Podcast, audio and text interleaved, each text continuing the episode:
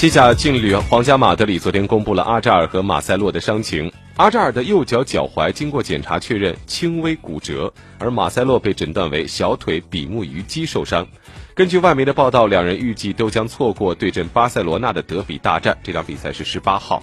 那么在此前二十六号的欧冠小组赛，皇马主场二比二战平巴黎圣日耳曼的比赛中，阿扎尔脚踝受伤，最初的检查是擦伤。在皇马的最新声明当中表示，他的右脚踝淤伤发展，进一步检查是有轻微的骨折。根据西班牙媒体报道，阿扎尔预计将在缺阵一个月左右，而马塞洛也预计会缺阵对阵巴萨的比赛。目前西甲积分，巴萨与皇马同为三十一分，接而接连而至的伤情显然令皇马无法乐观。此外，根据最新的报道，贝尔也遭遇了伤病困扰，他将会错过两场比赛。